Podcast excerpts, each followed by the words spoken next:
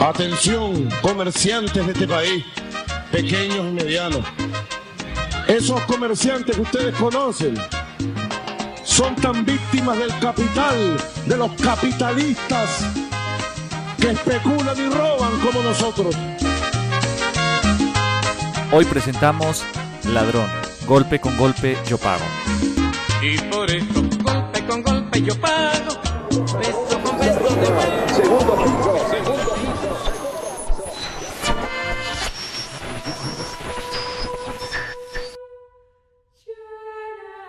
En el último día de la creación, presuntamente un domingo, Dios dijo, hagamos al hombre a nuestra imagen conforme a nuestra semejanza. Y el hombre, conforme a su imagen y semejanza, creó a Dios. Templos, pinturas, vitrales, novenas, veladoras, estatuas, medallas, estampitas, muñecos, bebedizos, libros, oraciones, camisetas y todo cuanto adminículo se pueda usted imaginar ha sido creado y adaptado al mercader de la fe.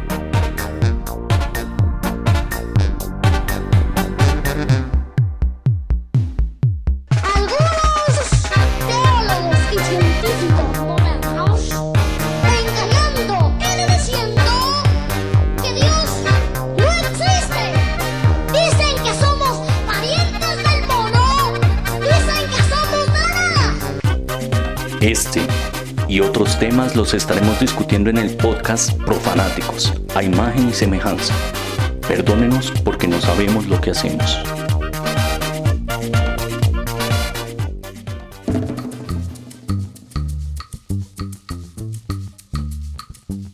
Especialistas de la sustracción, carteristas consagrados a la actividad de delinquir, expertos en el cosquilleo y cleptómanos obsesivos por lo ajeno, los ladrones han sido considerados moralmente delincuentes, rufianes, bandidos en muchas sociedades. Sin embargo, algunos de estos ladrones han ganado indulgencias con Marías ajenas debido a sus hazañas bandidescas a favor de los pobres y en ocasiones se han convertido en santos de devoción por ser ladrones generosos, héroes de la justicia social y mártires de un sistema estatal injusto. Por eso, muchas de estas figuras ladronescas hoy son santos canonizados por el pueblo, personajes en quienes se depositan los favores más benévolos como el amparo alimentario, hasta lo más oscuro como garantizar la efectividad en los golpes de las organizaciones delictivas más poderosas del mundo. Hoy, golpe con golpe yo pago, los ladrones y sus creencias en el episodio 16 del podcast Profanáticos a imagen y semejanza. Bienvenidos. Hola, un saludo para todos nuestros oyentes de este podcast. Les habla Simón el Mago y les doy la bienvenida al episodio 16 de la temporada Santos al margen de la ley. Hoy con una noticia que nos llena de mucha alegría como es la beatificación de Gregorio de San Gregorio, que, al que le dedicamos ya un podcast y que inició siendo el patrono también de este proyecto y este colectivo que estamos conformando, ¿no? Entonces, pues para iniciar, Saludo acá a los cofrades del mal ejemplo este programa. Santo, ¿qué tal? ¿Cómo estás? ¿Y qué opinas acerca de esa noticia de San Gregorio? Hola Simón, hola Lucas. Pues muy bien, contento la verdad por esta noticia. Es, es simbólica también, según lo que hablábamos la vez pasada en el podcast sobre San Gregorio. Y pues bueno, que sea júbilo para el pueblo venezolano también en estos tiempos del cólera. Por supuesto, un santo que también ya le habían robado esa beatificación, ¿no? Porque es beato, ahora es beato José Gregorio Hernández. Lucas, ¿qué tal? ¿Cómo estás? Hola muchachitos, ¿cómo van? Muy bien, ¿y tú qué tal? ¿Y cómo te cayó esa noticia? Pues bien, bien, a mí me, me pone contento porque uno con los temas que aquí tratamos, cuando se trata de, de los santos y de las creencias, uno desarrolla como cierto cariño, ¿no? Cierta empatía con estos personajes que tratamos acá. Y pues ya uno conoce el, recorrido que ha hecho José Gregorio para estar donde está. Entonces, bien por la memoria del, del doctor José Gregorio y por Venezuela, que también necesita alguna, algún incentivo, Sí. alguna cosa que los motive y eso ayuda bastante. Por supuesto. Y bueno, lo que me llama la atención es que no solamente José Gregorio, sino ya hay muchos santos populares que fueron canonizados por el pueblo y que ya la Iglesia Católica está flexibilizando un poco más y trayéndolo a sus altares y creo que, no sé, pues eso puede decir o es decir mucho de la Iglesia, pero nos alegramos por José Gregorio Hernández, ¿no? Entonces, pues yo creo que con esta noticia demos inicio a este episodio.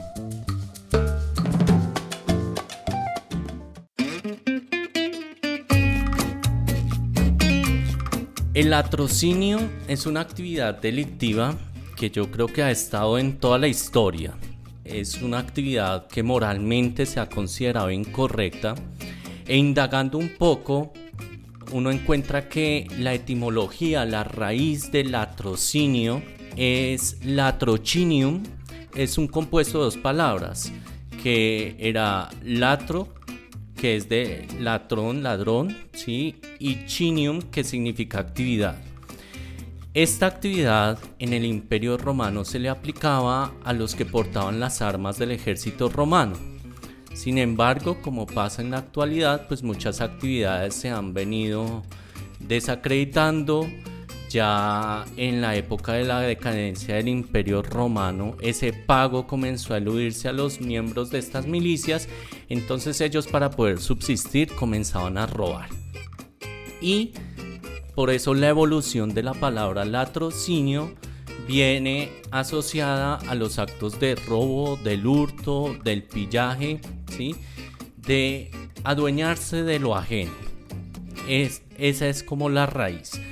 Pero ya eh, al ver que es una actividad que estaba en muchas partes, pues los códigos buscan regular esto. La actividad del latrocinio en la antigüedad pues no era tan condenable como el asesinato o como la violación, por supuesto, y eso no era ajeno a la tradición judío-cristiana. Santo, ¿qué referencias o historias tú nos puedes traer acerca del latrocinio, acerca del, robo dentro de la tradición judío-cristiana? Pues a lo largo y ancho de la Biblia hay muchas referencias en torno al hurto, al latrocinio, a los ladrones. Y creo que uno de los más importantes o las referencias bíblicas más importantes es el mismo mandamiento, ¿no? El séptimo mandamiento de no robar. Sin embargo, pues como en todos los escritos de la Biblia, pues hay que contextualizarlos. O sea, no hay que literalizar tanto, sino contextualizar también. Y pues encontraba uno de los factores que determinaba este, este mandamiento era precisamente lo que tenía que ver con el rapto, pero de personas. Recordemos que incluso desde el mismo Génesis hay un pasaje donde este, se roban sus mismos hermanos a otro hermano más pequeño y lo venden, ¿no? La historia de José, que es tan famosa. Entonces, este mandamiento tiene que ver mucho con esto, con el rapto, con el, con el secuestro de personas. Es decir, vela por la dignidad de, los seres humanos. Eh, y por eso traigo a colación dos textos que son como los que más te hacen mención al respecto. Y es el de Éxodo 21:16 que afirma, quien rapte a una persona, la haya vendido o esté todavía en su poder, morirá. Y en el Deuteronomio también dice, si se encuentra a un hombre que haya raptado a uno de sus hermanos entre los hijos de Israel, ya le haya hecho su esclavo o le haya vendido, ese ladrón debe morir. Harás desaparecer el mal en medio de ti. Eh, sin embargo, pues también como tal el imperativo de no robar, pues también tiene que ver con no hurtar terrenos, cosas, joyas, en fin. Y también hace énfasis que este, también se da eh, el tema del robo o el hurto por, por fraude, ¿no? Como le pasa a nuestros estimados políticos a lo largo y ancho de este continente, ¿no? Que roban por las apariencias, por temas legales, entre comillas, con la astucia, con la falsificación y con las mentiras y la hipocresía. Entonces también tiene que ver con, con eso, ¿no? Y pues este, ya en el Nuevo Testamento hay un referente pues que también es muy famoso que es el de saqueo, ¿no? Saqueo es como el carrasquilla colombiano, o sea, el que recauda impuestos. Sí. ¿sí? Y para quienes no conozcan a este personaje, entren al, al- al- al Internet ya que está tan famoso en estos días. Fue el que nos clavó la reforma tributaria en estos momentos. Es el que recauda los impuestos, pero Saqueo este, es ese personaje ¿no? que recaudaba impuestos, que tumbaba al pueblo, pero que un día tiene un encuentro con Jesús y pues al final dice, no, yo esperemos que también lo haga este otro tipo. Dice, yo voy a devolverle a los pobres lo que le he robado y voy a devolver una tercera parte, ¿no? Entonces por eso es que después lo invitan a comer y Jesús va y entonces por eso vienen a criticarlo, que por qué come con pecadores, que por qué come con pícaros, en fin. Y bueno, así sucesivamente. Y otro caso muy parecido es el de Mateo, que como bien sabemos también está la vocación de Levío de Mateo, que también era otro recaudador de impuestos. Los recaudadores de impuestos eran como las fichas claves ¿no? dentro de los sistemas que llegaban o las colonias romanas y dentro de esos mismos culturas o pueblos pues tenían ¿no? este, los recaudadores de impuestos. Es decir, los recaudadores de impuestos en, en el tiempo de Jesús eran judíos que recaudaban impuestos al pueblo judío. Y otro de estos casos, repito, es este Mateo. Bien. Y ahí también está la crítica a Jesús, y ahí es cuando saca la famosa frase que dice, yo no vine por los sanos, sino que vine por los, por los que están enfermos. Bien, y hay otra referencia con el tema del latrocinio, y es cuando él entra triunfante en un burrito, imagínense, triunfante en un burro al templo, y se encuentra que estaban vendiendo, intercambiando palomas, en fin, y ahí es donde saca el juguete y dice que, que esto lo han convertido, ¿no? En el negocio, en el chanchullo, pues, y lo saca ahí en, en este, rabioso, ¿no? Y otro caso de, latrocinio es famoso en la Biblia, pues es cuando está crucificado, ¿no? Que hay dos tipos, uno a la derecha y otro a la izquierda, como raro, ¿verdad? Y entonces uno empieza a decir que, pues que se salve a sí mismo y entonces el otro empieza a defenderlo pues que no se meta con el hombre que no ha hecho nada. Entonces ahí es cuando Jesús le dice, este, hoy estarás conmigo en el paraíso, ¿no? Es el, es el, relato famoso de, Dimas, ¿no? No es del buen ladrón, porque no hay buenos ladrones. Es del ladrón arrepentido. Sí, sí, sí. Que eso aparece en los apócrifos, ¿no? Dimas. El, nombre como Ajá, sí, el nombre como tal aparece en los apócrifos. Incluso aparece el nombre también del malo, ¿no? Yo no me acuerdo cómo Gestas, creo que se llama el. Gestas, ajá, sí, sí. Oye, Santo, pero yo creo que un buen ladrón sería el que no se deja agarrar. sí, yo creo que. Uno, uno bueno en su oficio. Estamos llenos de buenos, estamos llenos de buenos ladrones, ¿eh? En su oficio como tal. Pues bueno, yo creo que vean es, llamativo ver porque el ladrón no solamente era el que se roba las gallinas, sino que ya esos ladrones sofisticados de cuello blanco los vamos a encontrar también por allá en la Biblia. Bueno, y estos mismos agiógrafos, porque además muchos de estos relatos fueron tomados de otras culturas y adaptados, ¿no? Que ahí entraríamos en la discusión si esa es una forma también de latrocinio o no, pero bueno, yo creo que ya ahí se logran recrear algunos elementos importantes.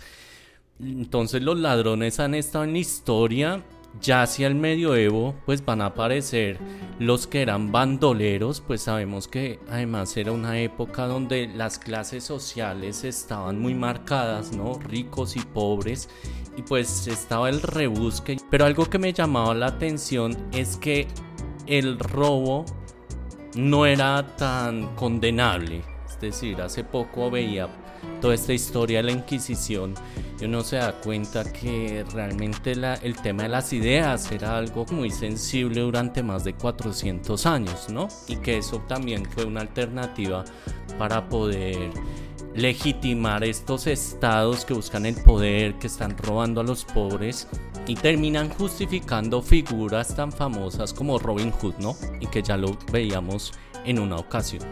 Entonces, hay diferentes tipos de ladrones. Yo acá nomás quiero traer algunos ejemplos. Dentro de la cultura popular, quizás uno de los más conocidos por asaltar un banco fue John Herbert Dillinger, de los primeros asaltantes, ¿sí? Ronnie Biggs también, que se conoce porque él asaltó el tren de Glasgow en 1963 y que pues todos estos ladrones han inspirado muchas películas, Al Capone, ¿sí? Pero hay otros que se dedicaron a robar, por ejemplo, arte que es, dirían, son, son ladrones un poco más sofisticados, como Vincenzo Perugia, que es uno de los conocidos porque robó la Mona Lisa, ¿sí? En algún momento. O alguien que también tuvo un protagonismo hasta el siglo pasado, que fue Stefan Breitbeiser, que robó 200 museos amasando una colección de más de 1,2 mil millones de euros. Robó 200 obras de arte en 6 años. Eso fue entre 1995 y 2001.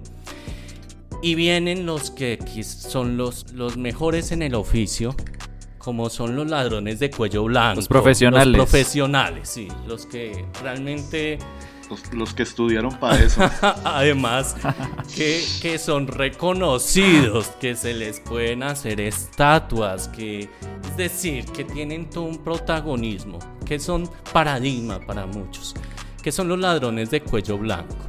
Y acá, pues aparece desde Víctor Lustig, que fue capaz de engañar al mismo Al Capone, como Bernard Madoff, que fue uno de los fundadores de las firmas más importantes de Wall Street y que en 2008 fue acusado por el FBI por llevar a cabo uno de los fraudes más grandes de la historia.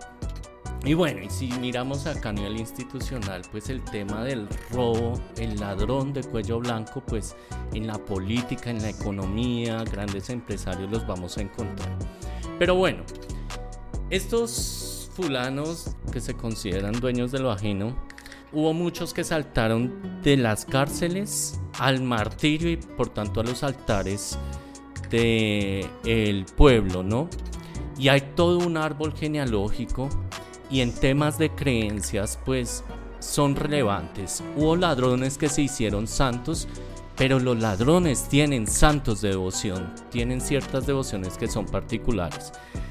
Santo, en el caso de México, Malverde es una de esas devociones reconocidas, pero se habla de los juderos, de los sanjuderos. ¿Quiénes son ellos? Y acá retomando San Juditas, ¿qué representa para estos ladrones devotos? Bueno, este, primero haciendo la acotación de, de Malverde, pues ya por tercera vez consecutiva lo estamos nombrando acá. Y, y, pues es famoso por eso, ¿no? Que ya lo decíamos también en otro podcast sobre cómo se convertía como en ese Robin Hood, ¿no? Que le quitaba a los, a los acaudalados para darle a los pobres. Entonces se convierte en un santo de devoción popular. Pero aquí también el tema de los sanjuderos es un fenómeno, es un fenómeno urbano, ¿sí? de creencia urbana, desinstitucionalizada, al margen de todo y también con carácter político, es decir, como que cada 28 de cada mes y muy en especial el 28 de agosto pues toma relevancia de notoriedad, ¿no? social de zonas supremamente marginadas, ¿no? De gente pobre y por eso al sanjudero siempre se le relaciona con el, con el hurto, con, con delinquir en las, en las zonas urbanas, con robar, con, ¿no? Entonces, por eso en, en México generalmente le dicen a uno aquí cuando en, en- en Ciudad de México le dicen a uno que, que no salga el 28 de cada mes porque lo pueden robar a uno en el centro, ¿no? Entonces, sí, porque por todos lados, ¿no? El sanjudero generalmente es el que lleva la estatua, ¿no? De San Juditas o la estatua de San Judotas, porque a veces son unos gigantes que son más grandes que las personas, pero ahí los llevan, ¿no? En el metro, en los autobuses, por las calles, en fin. Y pues hay una reconfiguración ¿no? del espacio sagrado, o sea, la iglesia de San Hipólito ya no es como una parroquia como tal, sino que es como un epicentro precisamente de esta simbología y de esta notoriedad política de gente marginada que viene a hacer sus rituales y, a compartir también entre ellos, ¿no? Entonces es interesante esto, que el espacio de lo sagrado se reconfigura, ya no hay como el tema de la ritualidad eh, como la ve uno comúnmente, sino que es un epicentro donde se hace notar, ¿no? La gente y sobre todo los pobres de las ciudades. Y pues cabe resaltar que al sanjudero, o sea, sanjudero es un tema peyorativo. O sea, cuando dice sanjudero es porque es ladrón o porque es un asaltante o porque, o sea, digo porque la gente tiene ese concepto de los sanjuderos, ¿no? Como el temor, como el miedo, por- precisamente porque son personas que pues también cometen este tipo de actos, ¿no? Pero pues lo curioso es eso, que tienen su santo de devoción y San Juditas es pues como su santo protector. ¿Por qué? Pues como ya lo decíamos cuando hablábamos de San Juditas. que es el santo de las causas difíciles y desesperadas, que nace precisamente en Estados Unidos en la época de la esta devoción nace en Estados Unidos en la época de la, de la crisis, ¿no? Del 29 y por eso fue que fue tomando relevancia para venir pues a, a arribar aquí a México con toda la simbología religiosa que hay y pues es muy interesante meterse uno en este tema también, ¿no? Bueno, pero en América Latina tenemos otras devociones también. Lucas, la Virgen de Montserrat también es un ícono para estos hacedores del mal, ¿no? ¿Qué nos puedes contar acerca de esta devoción? Bueno, Simón, antes de hablar de la Virgen de Montserrat, voy a leer una frase del dramaturgo Bertolt Brecht que decía, robar un banco es un delito, pero es más delito crearlo. Un saludo a Sarmiento Angulo que no creo que nos escuche. Ok. en los bajos fondos chilenos, en especial los ladrones o lanzas como se les conoce, existe una devoción muy arraigada por la Virgen de Montserrat que también se le conoce como la Cholita o la Virgen Morena. Originalmente pues es la patrona de Cataluña, España, y llegó a Chile de la devoción de la señora Inés de Suárez en el año de 1545, quien le mandó a construir un altar en un lugar conocido como Cerro Blanco. Este cerro era usado por los indígenas para realizar rituales precolombinos, por eso también a la cholita se le relaciona con, con el ocultismo. Y Cerro Blanco también era el lugar de refugio de los delincuentes del Chile colonial, que con el paso del tiempo se consolidó la creencia que la Virgen de Montserrat pues, eh, protegía a los delincuentes. Dentro de las historias que rodean la fe de esta virgen, pues está la de que para ser devoto de ella, pues la imagen que, que cargan en sus bolsillos, pues tiene que ser regalada o robada, pero jamás comprada. Parecido a lo que pasaba Sí. con, con San Judas en, en México. Sí, sí, sí. Dentro de, de uno de los datos curiosos que tengo acá es que aquí en Bogotá hay un cerro que es el Cerro de Monserrate, que es uno de los símbolos de la ciudad y precisamente recibe el nombre en honor a Nuestra Señora de Montserrat, ¿cierto? Y hacia el año de 1656, el padre Bernardino de Rojas, quien era el administrador de la ermita, pues mandó a encargar dos tallas en esa época. Una fue el Cristo crucificado y la otra fue la del Señor caído.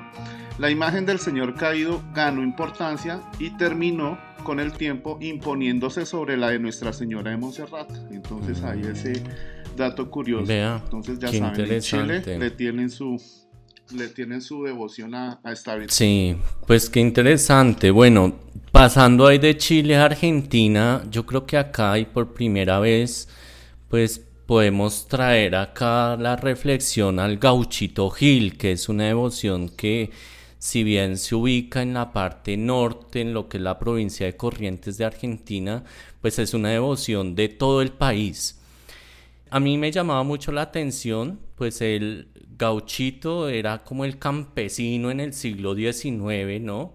Pero él realmente se llamaba Antonio Mamerto Gil Núñez.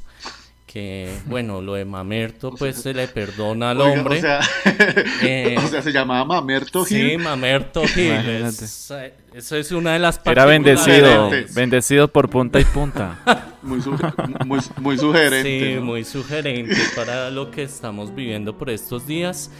Y bueno, es, de- es un campesino que se enamoró de una mujer heredera terrateniente y pues nunca logra entrar en contacto con esta mujer.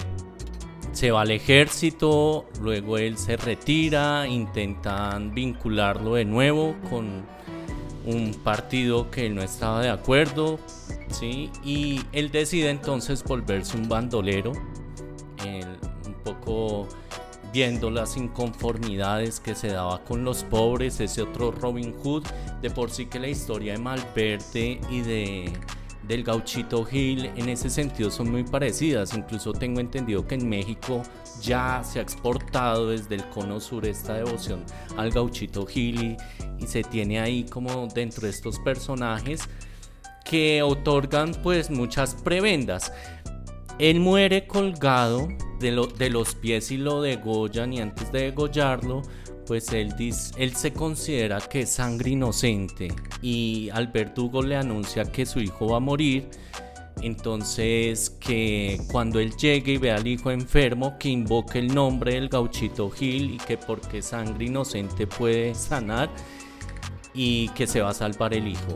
Y ese es como el origen, esa génesis de esa devoción, o sea, un, verdugo que termina arrepentido por haber asesinado a un ladrón y que termina después convirtiéndose en toda una devoción que es muy fuerte. Y lo interesante de esto es que el gauchito Gil precisamente pues es devoto también, es de estos santos populares que le ofrecen vino, cerveza, eh, cigarrillos. Hay gente que baile, enciende cigarrillos y los deja allí encendidos. Y los exvotos tradicionales, él, está, es muy rojo, hay, hay una cruz que es roja, que es como iconográficamente se le identifica en la parte de atrás. Y pues bueno, todos estos ladroncillos tienen sus devociones en ese aspecto. Entonces creo que ahí ya vamos configurando un poco este mapa de lo que son las devociones de los ladrones y de ladrones que se hicieron santos, ¿no? Como es el caso del gauchito Gil también. Pero bueno, siguiendo un poco en esta exploración, Bogotá también tiene una devoción en Colombia a nivel general. Pero tú, Lucas, nos traes unas historias acerca de las ánimas, ¿no? Que incluso muchos de Sí, estos son considerados ánimas también. Pues de, pues eh, de las ánimas dentro de las devociones populares siempre hay uno que se trata con respeto, incluso con temor, y es precisamente este, cuando se habla de las ánimas. El tema es que las benditas almas o ánimas, eh, desde hace mucho tiempo en Bogotá, pues la mayoría de los ladrones y demás gremios de amigos de lo ajeno, pues son sus fieles devotos, siendo el día lunes el día de culto que como dato curioso es el día que se reduce el índice de atracos en la ciudad, pues según la administración distrital. ¿no? Eh, en la ciudad de Bogotá hay varios cementerios que están es- ubicados por toda la ciudad, pero pues yo personalmente recuerdo uno en particular que de niño me llevaban y es el cementerio del sur que está ubicado en la carrera 30 en un sector que se llama como Mata Tigres.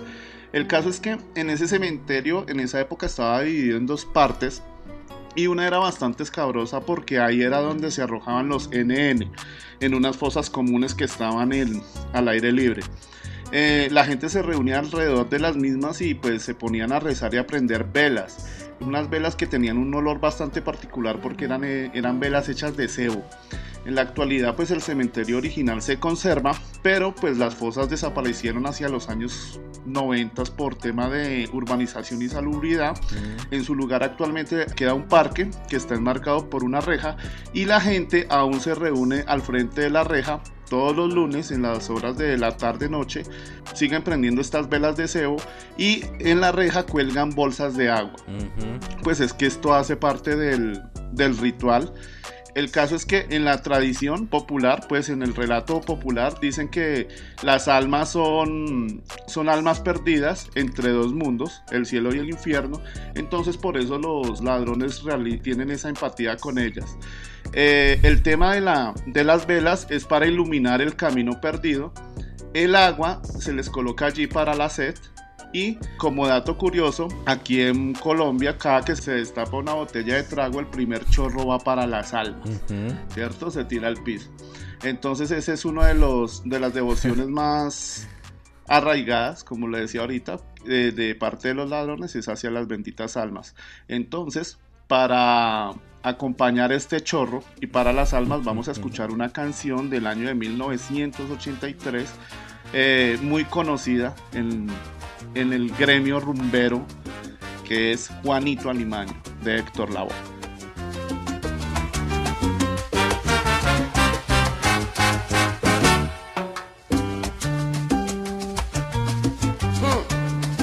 Ni a mirar.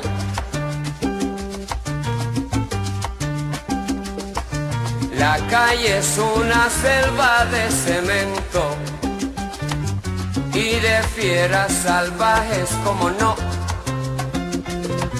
Ya no hay quien salga loco de contento.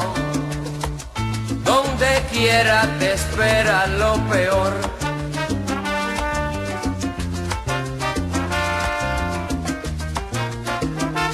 Donde quiera te espera lo peor.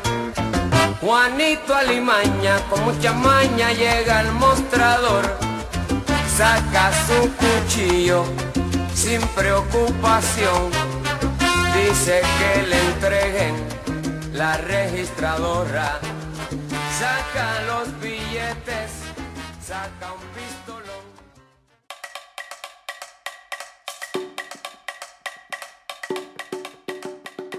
El cine ha tomado muchas de las historias de estos amigos de lo ajeno para lanzarse al estrellato. Además, yo creo que pues han tenido mucha acogida este tipo de películas, ¿sí? Ladrones famosos, recreación de golpes contundentes, eh, la creatividad que han tenido muchos de estos personajes que han protagonizado en la historia siempre, ¿no? ¿Qué nos puedes recomendar el día de hoy entonces a propósito de ladrones, tú Lucas, en cuanto a filmes? Bueno, eh, esto sí un tema que ha sido muy inspirador. Incluso hay una, una historia que los grandes estudios de Hollywood se asentaron en, en Los Ángeles, California, precisamente porque la industria inicialmente funcionaba en Nueva York. Pero como los iban a vacunar a punta de impuestos, se, se fueron para, para esta parte de los Estados Unidos. Entonces desde ahí ha sido inspiración por dentro, alrededor y dentro del cine, el tema del robo. Eh, para hoy recomiendo una película latinoamericana, argentina, protagonizada por Ricardo Darín en el año 2000 que se llama Nueve Reinas. Bueno, Es una película que muestra pues el robo eh, callejero, ¿no? Y sus distintas modalidades. Eh, sobre todo la, la estafa a partir de la palabra, lo que llamarían en el gremio colombiano los ladrones trabajar calle. ¿Recuerdas Sí. que esa alguna vez la vimos sí, sí, en una de nuestras tertulias? Y es una película muy cómica, ¿no? Con ese humor argentino que es tan inteligente y que, que Tanto gusta.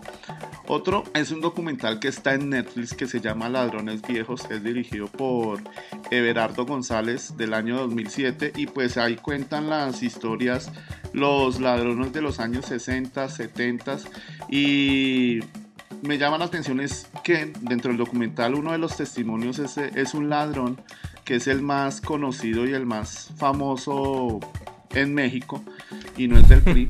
es el es el es un es un tipo que robó ¿Será dos presidentes. ¿No, no Se sería dio- Duarte? y, se, y se dio el lujo de robar Sí. dos presidentes y al jugador Hugo Sánchez. Entonces la el, el documental está muy bien ambientado porque muestra imágenes de los años 60, de ese México de los años 60. Explica como toda esa causa o esa razón por las cuales estos personajes se dedicaron a lo que se dedicaron.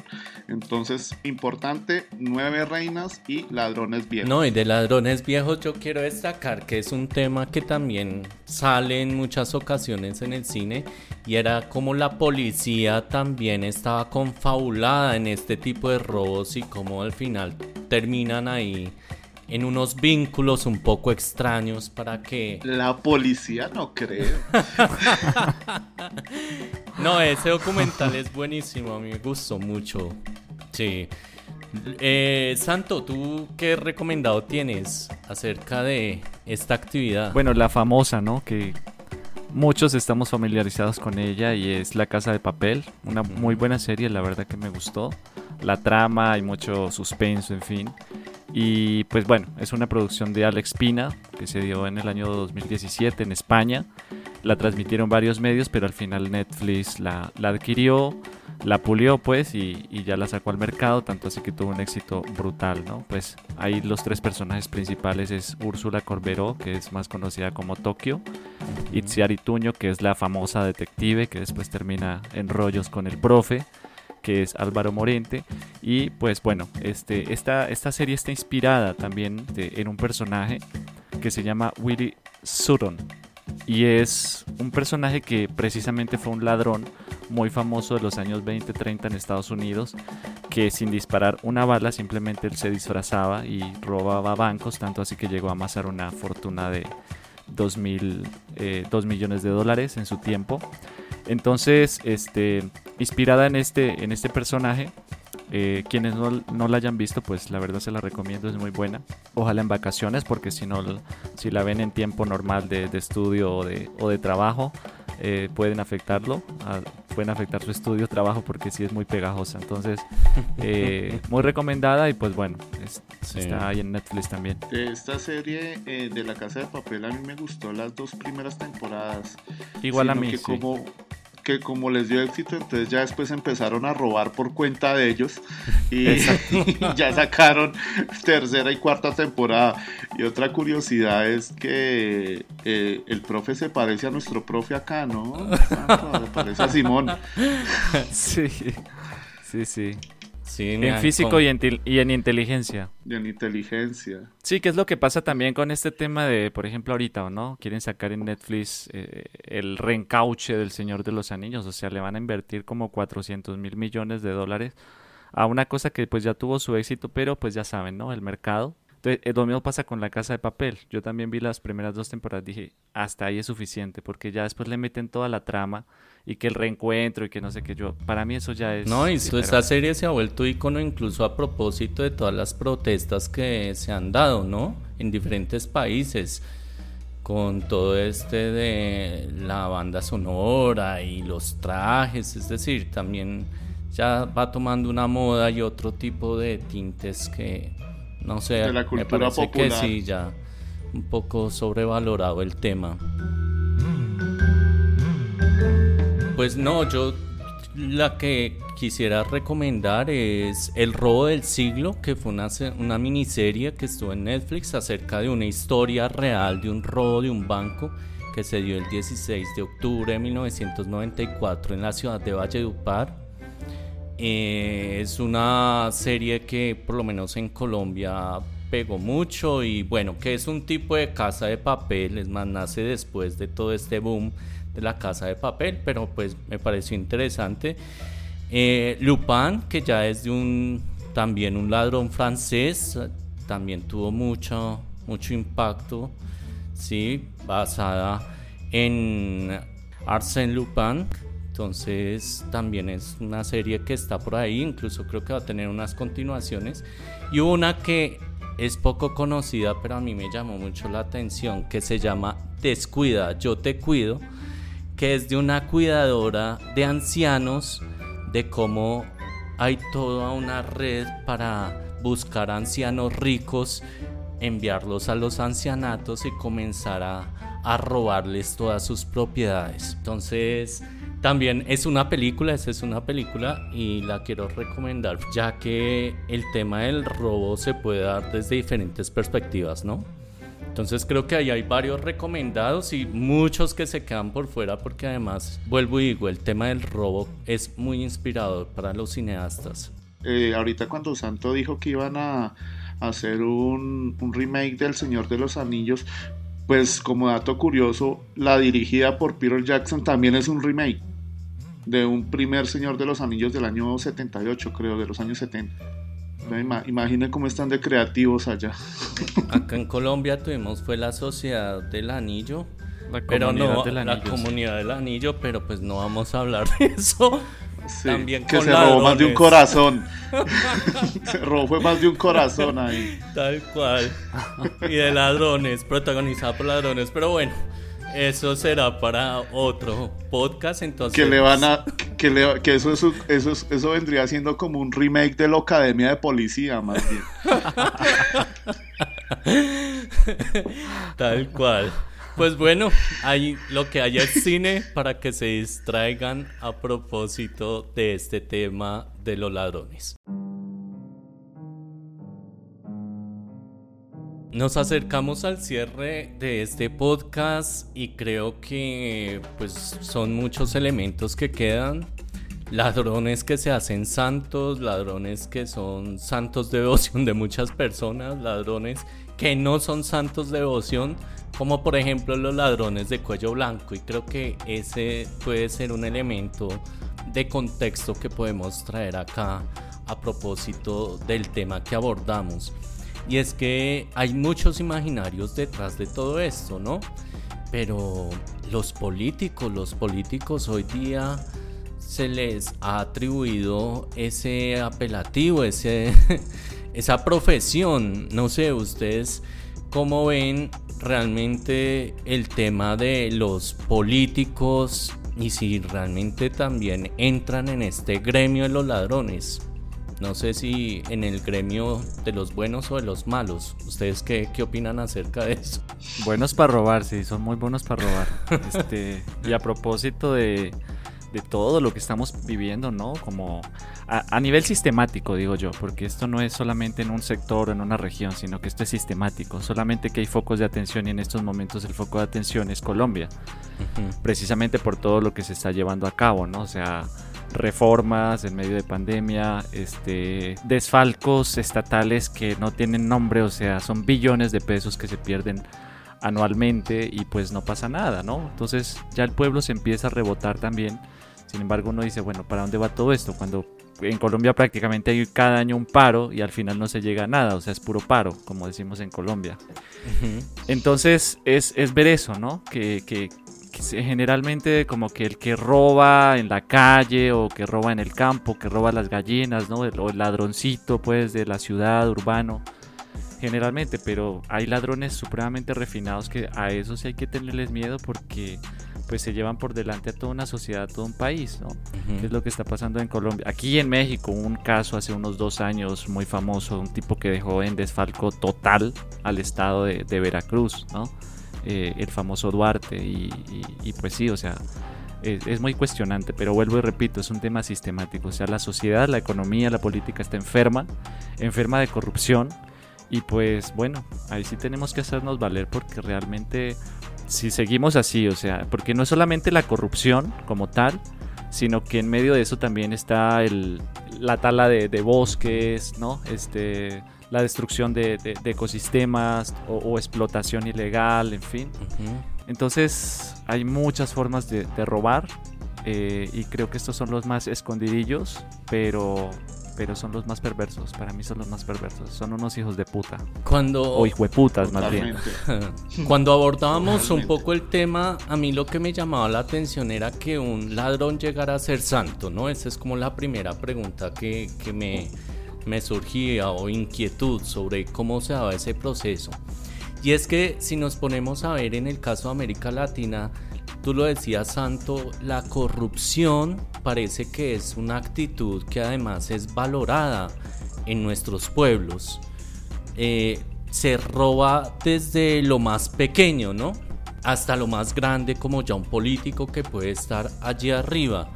Entonces creo, no sé ustedes cómo lo ven, pero realmente yo creo que el tema del robo pues se ha convertido en una actitud incluso legítima, incluso creo que muchos aspiran a, a ser ladrones en ese sentido, ¿no? O sea, de, de montarse a ciertos cargos que pueden conducir hacia ello. Bueno, este, yo, yo no soy muy devoto de la frase que generalmente dicen y la ponen como arengas en paros y en diferentes partes de que los buenos somos más. O sea, yo no me como ese cuento, ¿bien? Porque aquí, vuelvo y repito, es sistemático el asunto. Y pues nos representan muy bien, o sea, nos representan muy bien porque ahorita hablando con mi familia o con algunos conocidos en Colombia, o sea, antes de, antes de poner la puta reforma, que no la han puesto todavía, están en eso, y ya los tenderos y la gente de que vende por ahí ya, ya subieron los productos. O sea, eso es perverso también. ¿bien? Entonces, nos representan muy bien. Y esto de que salimos y que los buenos somos más, sí, sí hay que salir, sí hay que protestar, sí. Pero al final es como salvaguardando nuestra propia imagen cuando esto está podrido es a nivel general, sistemático quiero decir, no solamente a nivel de erarios y quienes manejan, sino a nivel de toda la sociedad.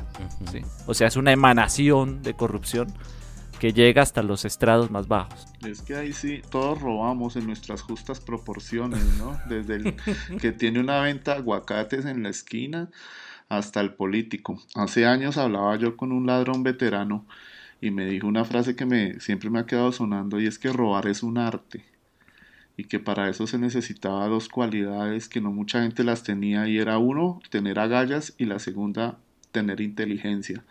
En el tema de los de cuello blanco, yo pienso que ahí pues pueden encontrarse esas dos cualidades, pero hay una tercera que es la, la impunidad. Esta gente nunca recibe un castigo eh, ejemplar por todo lo que se roban. Vea en el caso de, de este tipo Samuel Moreno que se robó cualquier cantidad de billones de dólares con lo de, con lo de los contratos aquí en la ciudad de Bogotá. Y ahí está él tan campante. Y lo ven en la calle y no le dicen nada. Antes siga, doctor. Entonces ese, ese, ese, ese es el tema, eh, la impunidad. Y yo creo que por eso hay una frase que dice por ahí que, que la ley es para los de Ruana, ¿no? Usted va y se lleva, se va y se roba un sombrero viejo y ahí sí lo meten a la cárcel. Pero si se roba millones y millones, pues no pasa nada. O yo creo que esa es la condición. Que no hay que ser ladrones chichipatos. Que se va a pegar uno de un celular en un transmilenio o en un metro. Vaya, róbese plata pública, los contratos. Eh, yo creo que el negocio está es por ahí. Porque este país bien impune. Y estos tipos que están ahí, todos los presidentes desde que yo nací, yo nací en la época de Belisario. Y de Belisario para acá todos han tenido su lastre, todos han sido ladrones, corruptos, eh, asesinos, mafiosos, y a ninguno se le ha castigado.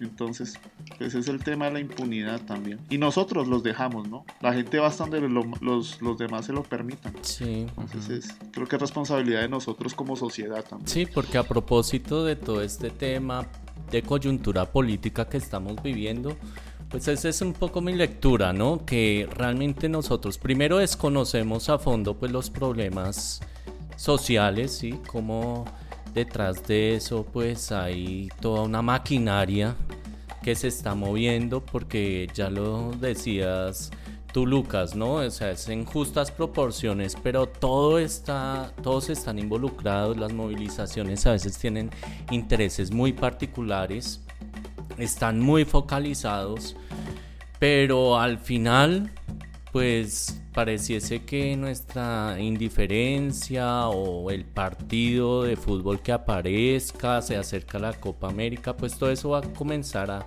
a quitar todo ese ímpetu de inconformidad que podemos tener acerca de, de esta corrupción y toda esta actividad delictiva que se está haciendo, ¿no? Entonces llegamos al punto que decimos, bueno, que roben, no, no se les juzga por eso, pero inviertan, ¿no? O sea, es decir, te- se termina en el fondo justificando también esa actividad porque está, va mu- está muy interiorizado en nuestra cultura. Entonces, pues creo que es un caso muy particular. A mí realmente me llamó mucho la atención, pues todos estos santos. Y bueno, no hay que estar ni siquiera en los altares populares para saber que hay ciertos personajes de nuestra vida pública que sabemos que son ladrones, que son mafiosos, que son asesinos, pero le tenemos mucha devoción. ¿Ustedes han robado? ¿Usted qué se ha robado, Santo? Ah, más bien si nos han robado también. A mí una vez me robaron, bueno, aquí en México me han robado dos celulares. Y en Colombia una vez me pusieron un cuchillo, eh, en- sí, este, y pues me robaron el reloj. Pero pues siempre, o sea, todo, yo creo que quien no haya robado, sí, eh, todos hemos robado en Que, algún ti- que momento. tire la primera piedra. Sí, que tires la primera piedra, sí. Y pues en esas están, ¿no? Tirando Además, piedra. tu santo has robado muchos corazones también, ¿no? Y sonrisas, sí, y sonrisas. que ro- roba sonrisas. y Simón, Yo sí, ¿qué? yo me robé una vez, pero eso fue un compañero, un libro. Es- Como es que decías tú, lo tomé prestado indefinidamente. Lo cogí antes de que se lo robaran. Sí, antes de que otros lo robaran por mí. Entonces, sí, es, eso yo sí tengo que confesar, hace muchos años, hace como 15 años, que en complicidad con otra persona, que no diré acá su nombre para que no quede mal de un sector importante religioso, pero, pero bueno, sí, creo que todos, todos hemos caído. ¿Y tú? ¿Tú has robado algo? Siguiente Lucas. pregunta, amigo. Le voy a dar en la cara. No sacaste, no sacaste, la verdad. Pues bueno, yo creo que ya cerrando entonces el podcast, este es otro de los oficios que como nos podemos dar cuenta tienen muchas devociones y creo que esto lo que nos termina llevando a pensar es que el hecho de que se tenga una creencia no significa que eso va a incidir directamente en el comportamiento moral de una persona. ¿sí? Es más, muchas de estas actividades que son delictivas, moralmente hablando, pues tienen muchísimas más devociones. Y acá creo que no se trata de decir si eso es bueno o es malo, sino de intentar comprender un poco también este mundo como son los santos al margen de la ley, que siempre los vamos a encontrar.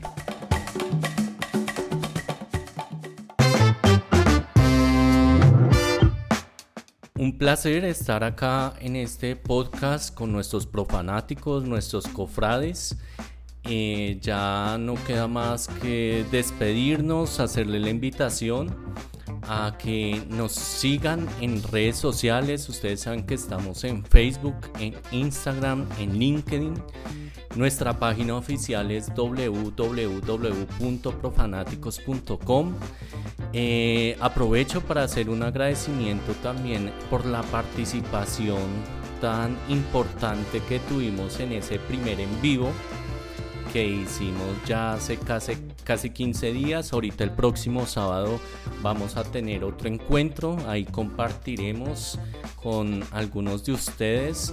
Nos alegró mucho esa acogida que ha tenido el proyecto y la idea de seguir trabajando, ¿no?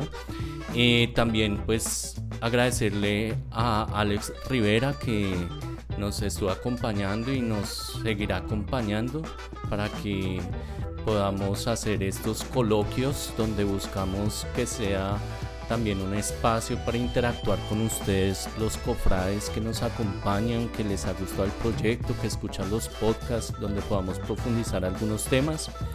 Agradecerles también a los que ya han ingresado a nuestra tienda virtual, donde pueden encontrar las camisetas, tazas, buzos. Ya por ahí algunos nos han hecho el gasto y bueno, esperamos que podamos seguir creciendo acá en este proyecto que nos va a permitir financiar muchas cosas.